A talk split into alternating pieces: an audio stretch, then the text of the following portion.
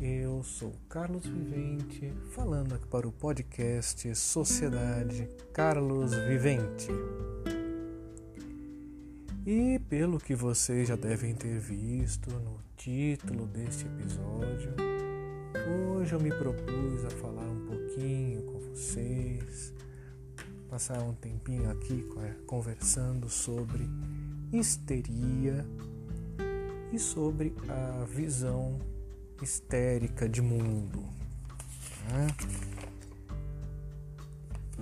Porque eu acredito que essa visão de mundo ela está sendo muito constante na sociedade hoje em dia por N fatores que ainda estão tá sendo, sendo discutidos né, pelos especialistas, ainda não tem um consenso do que realmente está causando tudo isso. Mas assim, o que eu posso adiantar para vocês é que a visão histérica de mundo é uma coisa e ser histérico é outra. O que eu falo aqui é de uma visão de mundo que ela guarda muita semelhança com o jeito de ser dos histéricos. Então, não é porque eu, se eu disser que alguém tem uma visão de mundo assim, que ele sofre de histeria. Não necessariamente, afinal, muitas dessas coisas são comportamentos aprendidos, são coisas que eles são convencidos de que é a maneira correta de ver as coisas. Então a pessoa não precisa ser histérica para ter essa visão de mundo.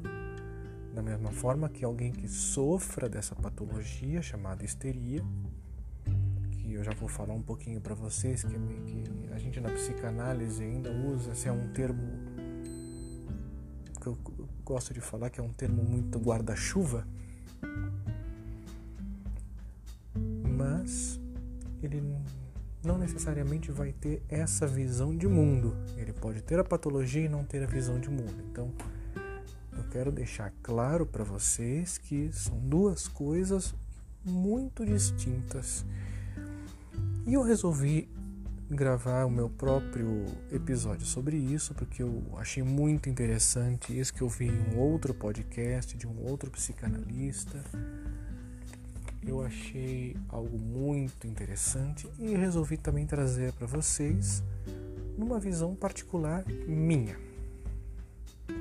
Porém, eh, eu vejo que esse assunto é extremamente complexo Vou falar para vocês aqui, vou confessar aqui o meu pecado, que de novo faço desse podcast aqui às vezes um confessionário, que eu já estou algumas semanas andando de para cima e para baixo com as anotações que eu fiz para gravar esse episódio, mas eu não tenho tido tempo.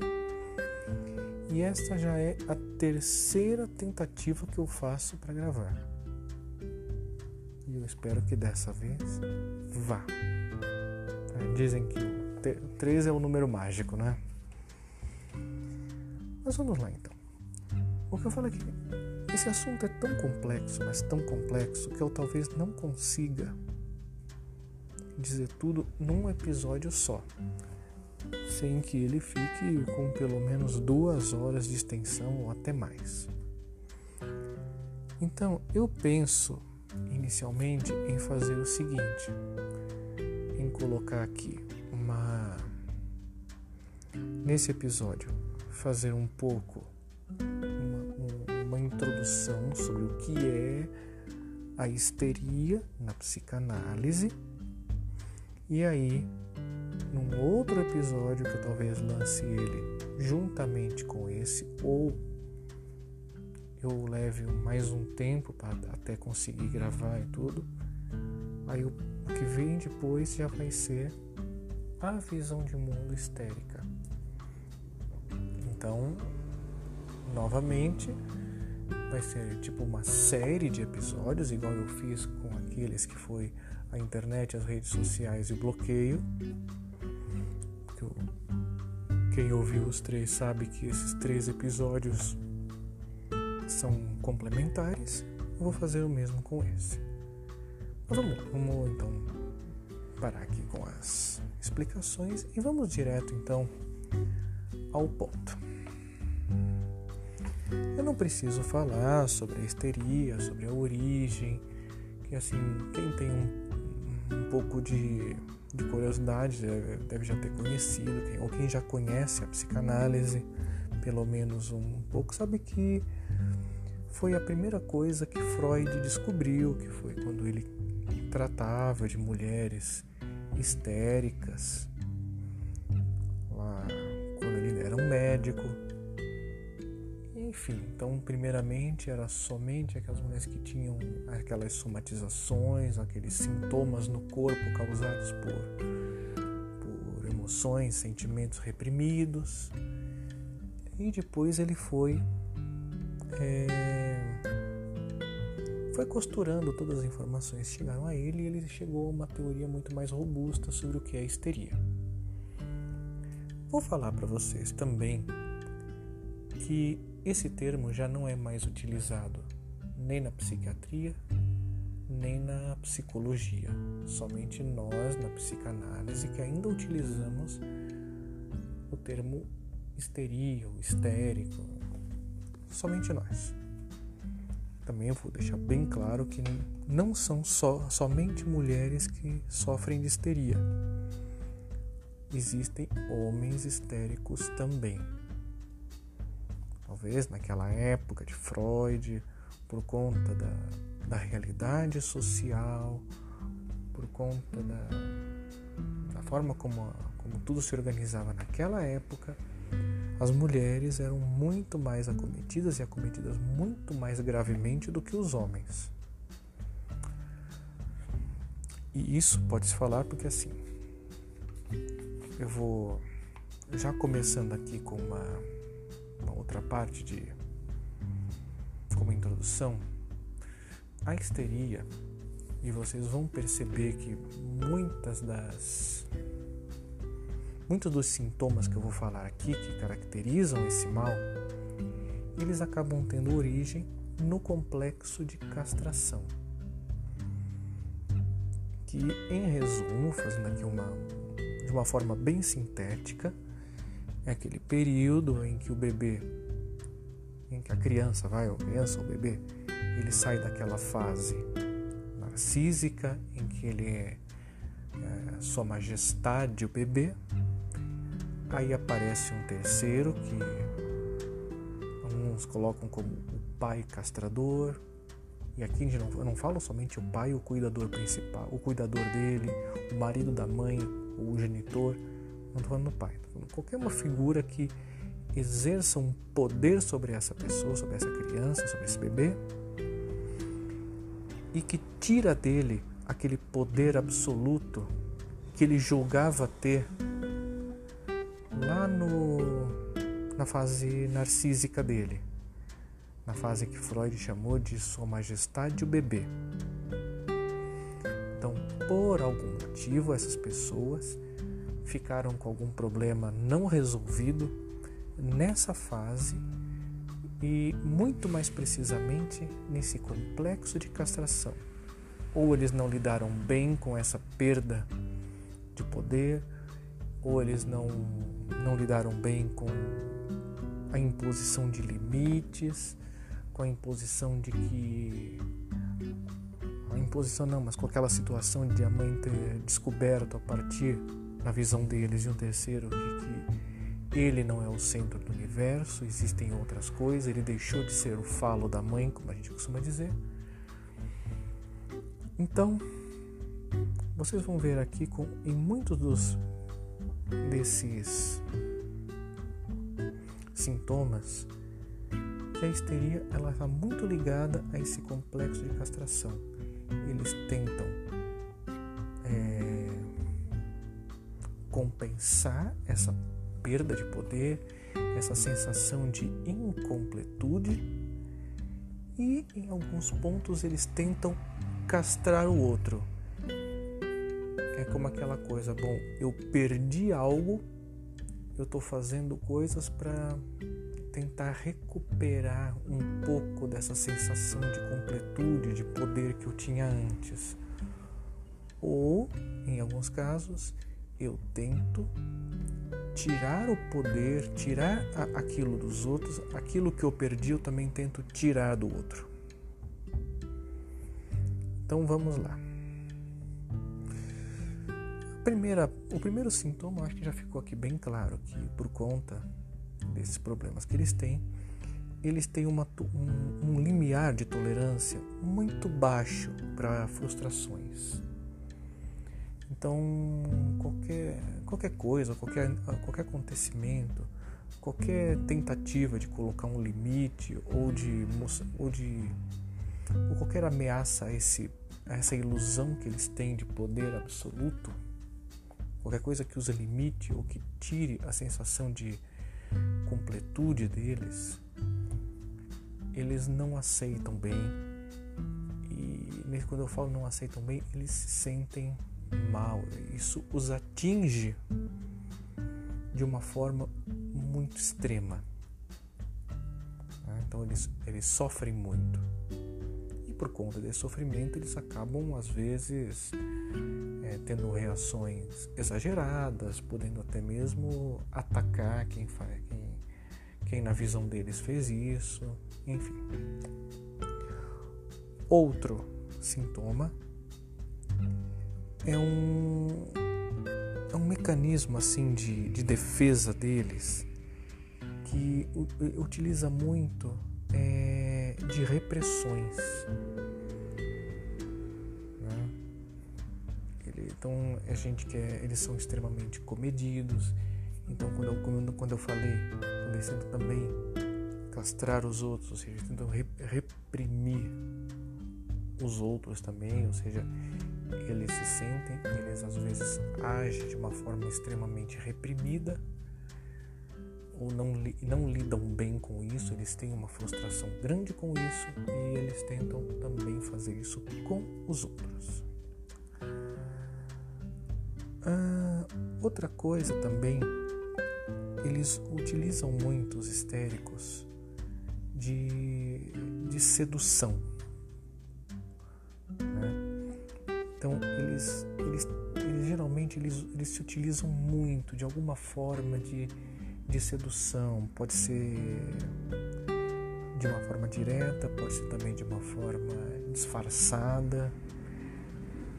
Mas essa sedução, essa tentativa de conquistar os outros é muito presente nessas pessoas. E isso também nos leva a, ao outro sintoma que é uma supervalorização que eles dão ao corpo.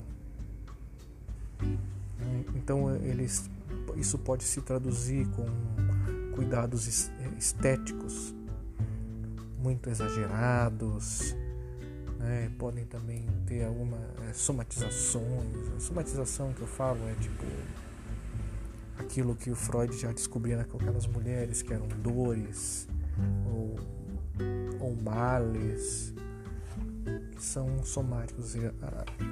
Certos problemas que eles têm no corpo,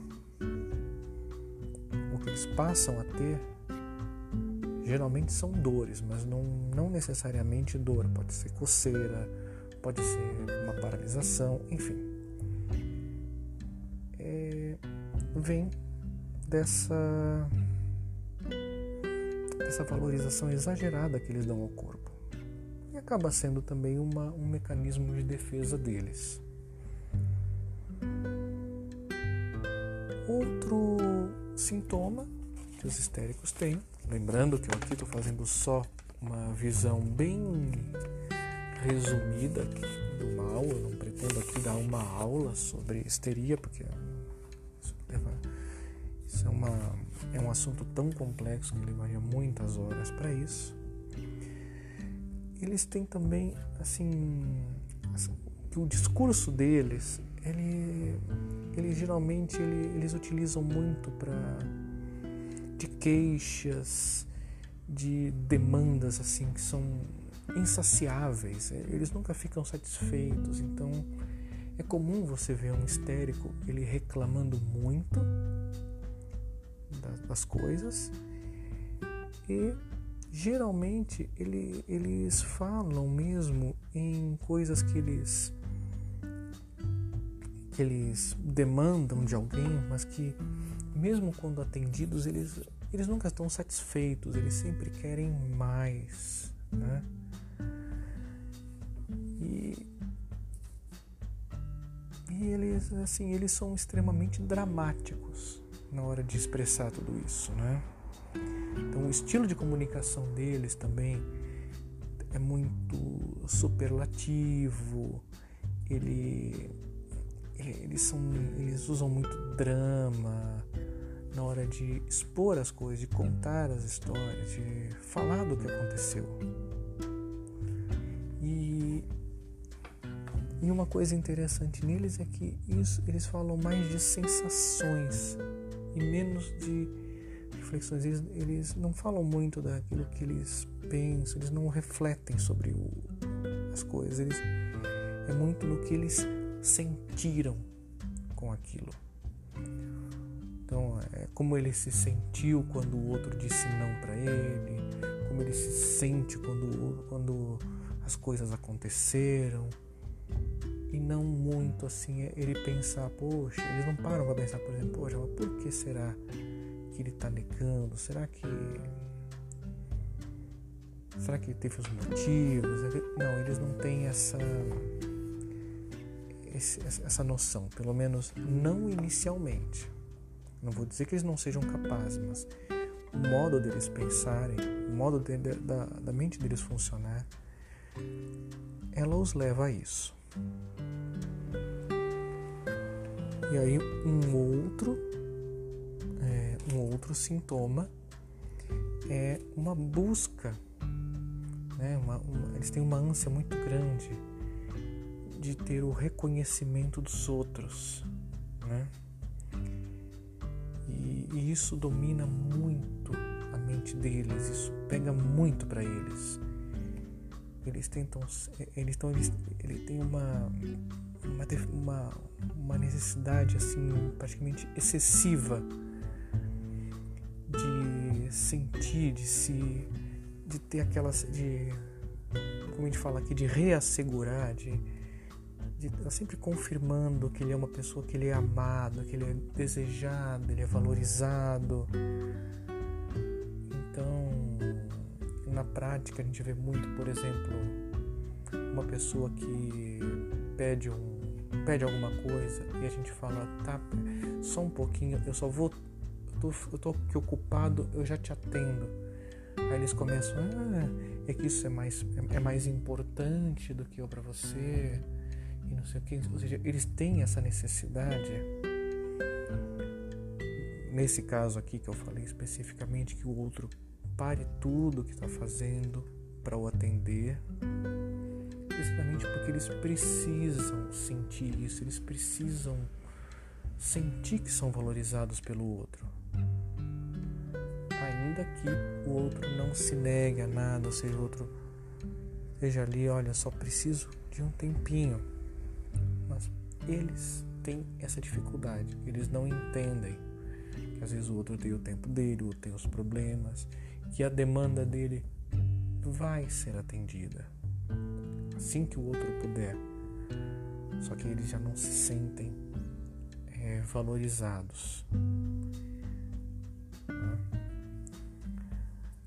E aí eles têm também, né, como outro sintoma, né, um, uma, eles adquirem também uma habilidade muito grande para provocar os outros.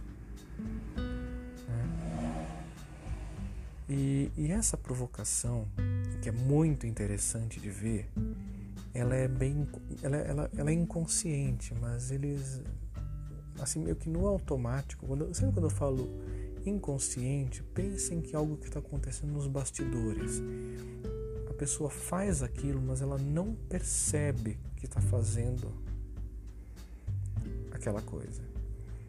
Então eles provocam muito aqueles que convivem com eles, e essa provocação consiste em provocar para que os outros o maltratem, né? de alguma forma. E quando acontece deles serem maltratados, eles se colocam como vítimas. Aí eles, eles ficam naquela ideia de que eles são eternas vítimas de abandono, de, de uma injustiça muito grande que foi feita com eles. Agora, como eu falei, se eles provocam inconscientemente, então com certeza eles não, eles não vão perceber. Eu quero que vocês entendam que eles não fazem isso por maldade. Um histérico, ele não acorda dizendo, ah, eu vou provocar Aí quando eu vou provocar essa pessoa, quando ela reagir, eu vou dizer que ela me bateu. Ou, ou vou dizer que ela me maltratou, ou vou dizer que ela foi injusta. Não.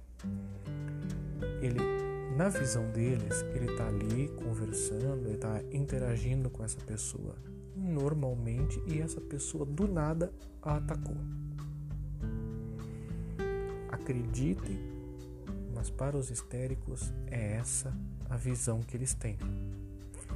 Aí eu quero também que vocês, meus amigos, guardem muito bem essa situação, porque isso vai ajudar muito na hora que eu falar da visão de mundo histérica, ou a visão histérica de mundo, que isso é uma das coisas assim que eu acho mais presentes as pessoas são acometidas por essa visão de mundo. Mas continuando aqui, né, não quero ficar agora adiantando o assunto, né? A outra a outra outro sintoma que os histéricos têm é uma inconstância na manifestação das emoções deles. Então, eles as emoções dos histéricos, ela são muito oscilantes, eles são inconstantes, então eles, eles oscilam assim com muita rapidez, sabe, da, da alegria para tristeza, aí tão rápido ele tá rindo como depois começa a chorar. Ele pode estar assim todo carinhoso com alguém, de repente fica agressivo. E, e aí vai, ou seja, eles podem estar ali é, muito bem, sabe, sendo todo caridoso, de repente se tornam vingativos. Então eles têm essa facilidade para oscilar entre vários estados de humor. E com isso vem uma a nossa, nossa nova outra outro sintoma, que é o que? É uma sensibilidade muito exagerada, com um sofrimento muito grande diante de separações. Né? Então eles, eles não lidam bem com isso, ou seja, quero que vocês percebam que assim, são pessoas que provocam, aí são maltratadas por conta das provocações eles fazem, aí os outros acabam se afastando deles por conta desse jeito deles. É como eles têm essa, esse complexo de castração, né? que eles estão sempre sentindo que algo foi tirado deles, que lhes falta algo. Então é uma consequência natural que eles tenham também essa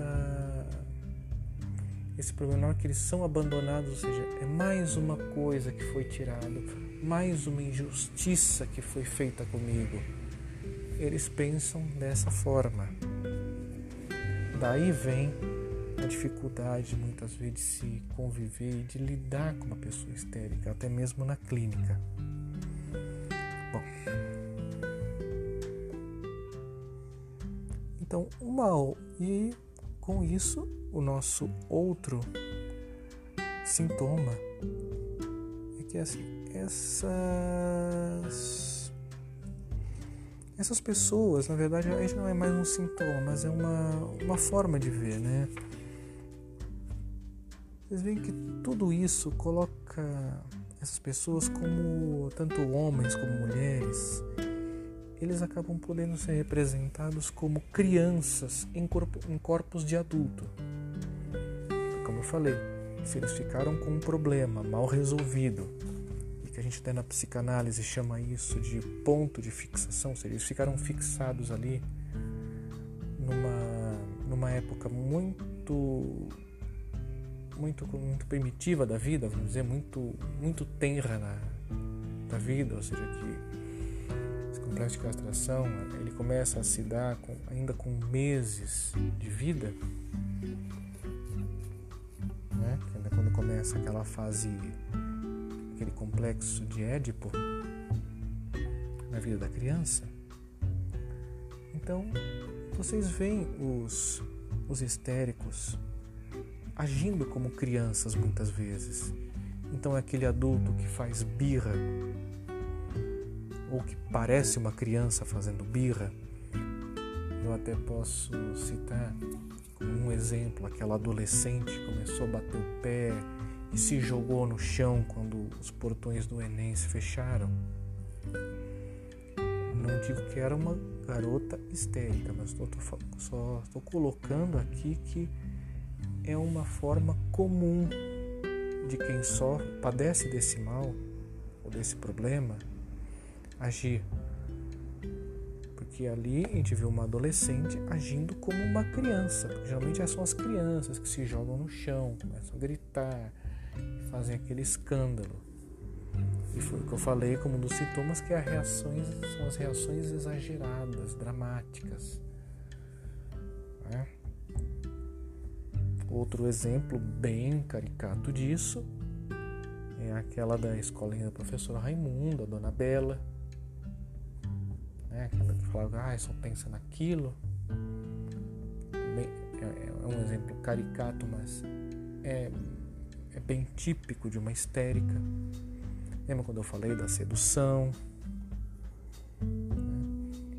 E até nesses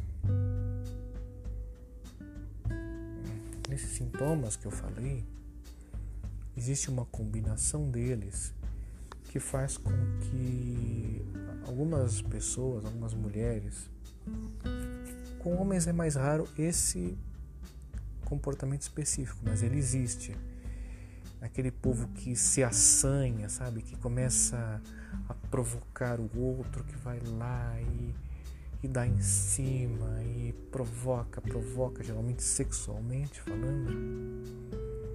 E aí quando esse outro cede as investidas dele, vai lá e o dela no caso, e vai lá e, e, e vai para praticar o ato mesmo ou para ou aceita mesmo aquilo,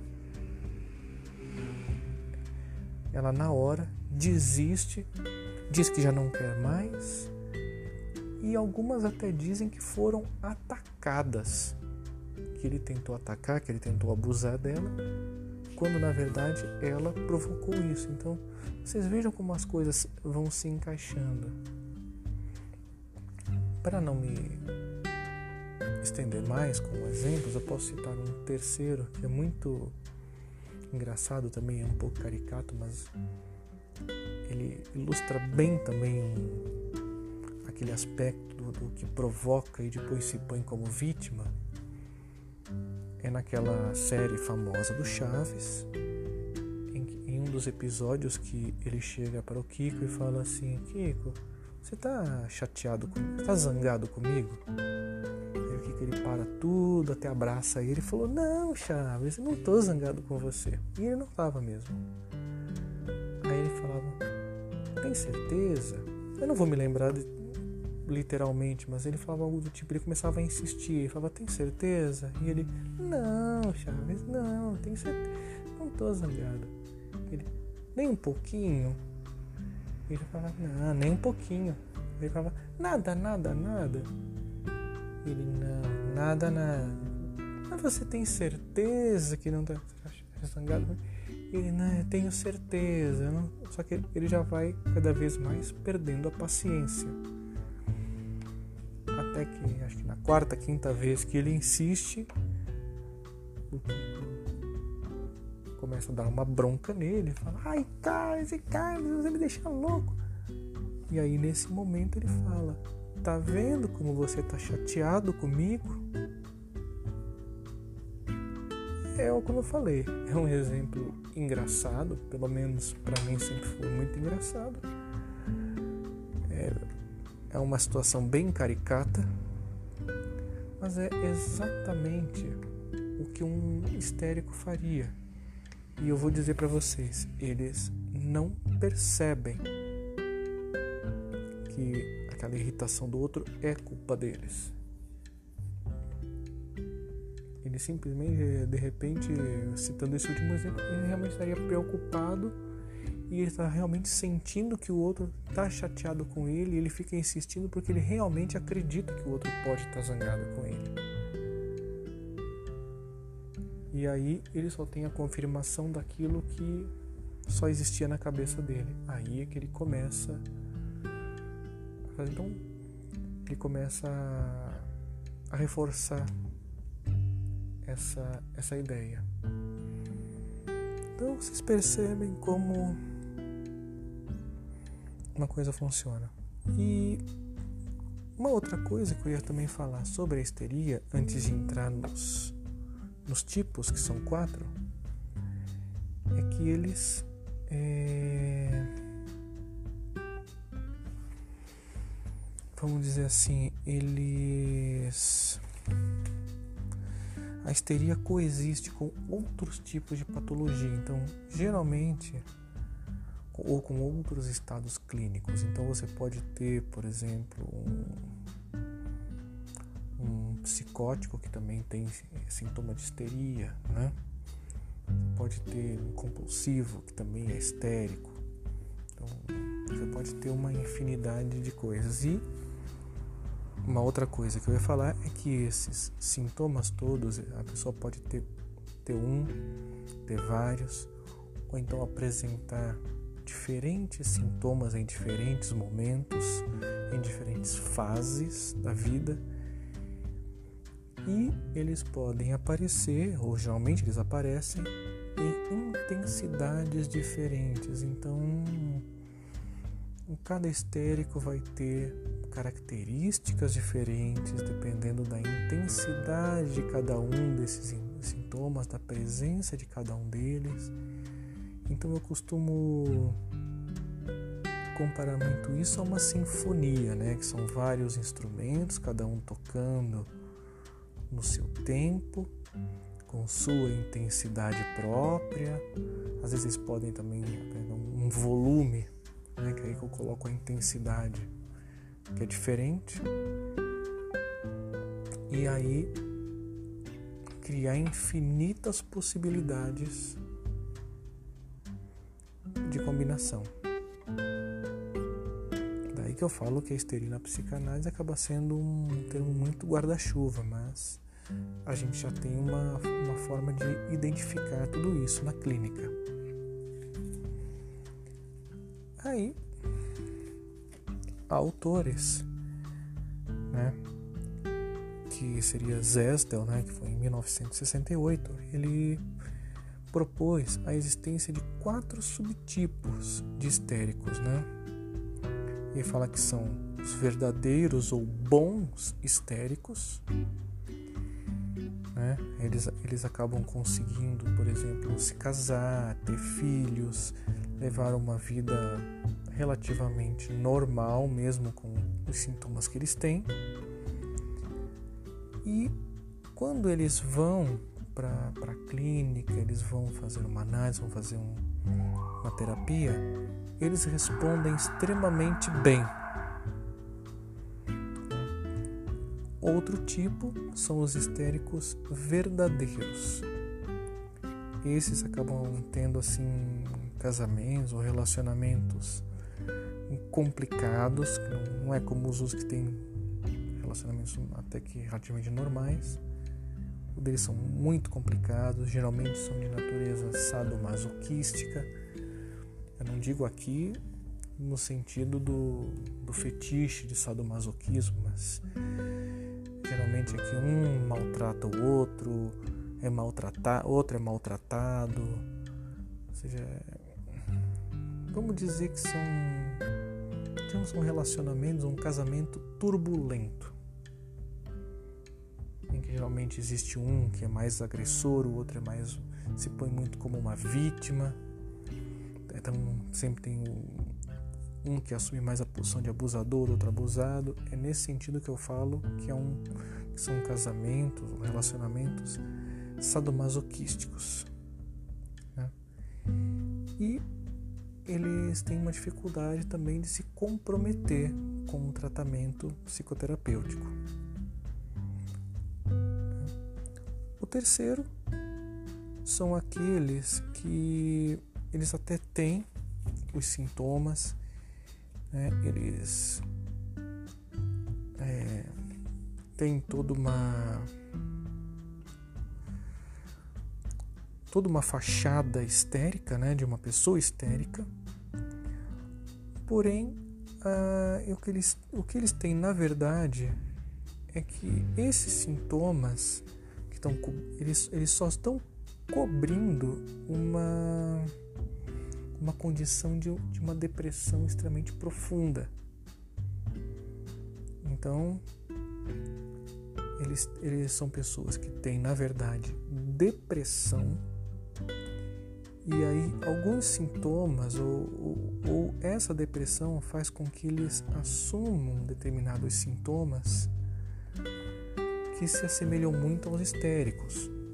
Um exemplo aqui, só para ilustrar, é aquela coisa de querer, sabe, sempre confirmar que o outro, com o outro, que, que ele é amado, que ele é valorizado, aquilo que eu falei lá atrás para o histérico tem a ver com, a, com aquela questão da castração, ele quer se sentir pleno, quer se sentir de novo satisfeito, mas também serve para alguém que está em depressão, que ele precisa sentir aquele calor humano, ele precisa se sentir melhor com aquilo. Ou aquele limiar baixo a frustrações, claro, porque um, um deprimido, alguém que está deprimido, ele já está destruído, o psiquismo dele já está super fragilizado, então qualquer coisinha, qualquer frustração para ele vira uma, uma coisa muito grande. Bom, e por fim, existem também as chamadas pseudo-histerias, né? que aí no caso seriam personalidades bem mais primitivas, né? Na verdade, eles são pessoas simplesmente muito instáveis emocionais, né? emocionalmente, desculpem. E então é, acabam até justificando uma denominação usada antigamente que era de psicose histérica. Então, esses também não, não se beneficiam muito com a terapia. Até o próprio autor, o Zetzel, ele fala que essas duas últimas, a, o que é deprimido e esse cara que é, é bem mais primitivo, ele tem problemas muito mais, muito anteriores até a essa fase da, da castração, ele já coloca até como sendo muito discutível se eles vão realmente se beneficiar com, a, com uma terapia. Geralmente não, segundo esse autor.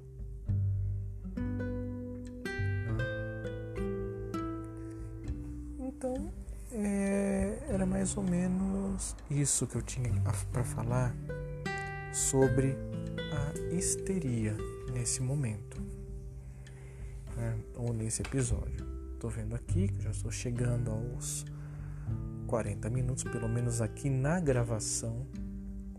Já estou aqui em 39 minutos, quase 40. Claro que quando eu colocar aqui as músicas vai ficar um pouquinho mais. Então eu vou fazer realmente isso.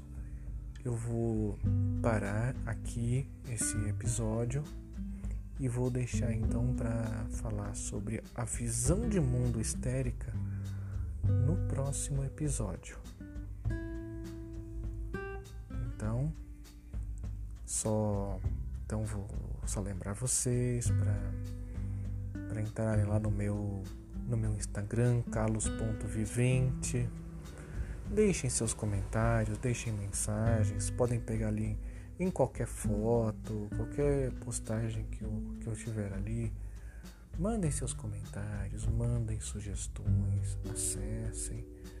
Podem chamar também lá no bate-papo, eu vou adorar conversar com vocês, tá bom? E então eu vou ficando por aqui.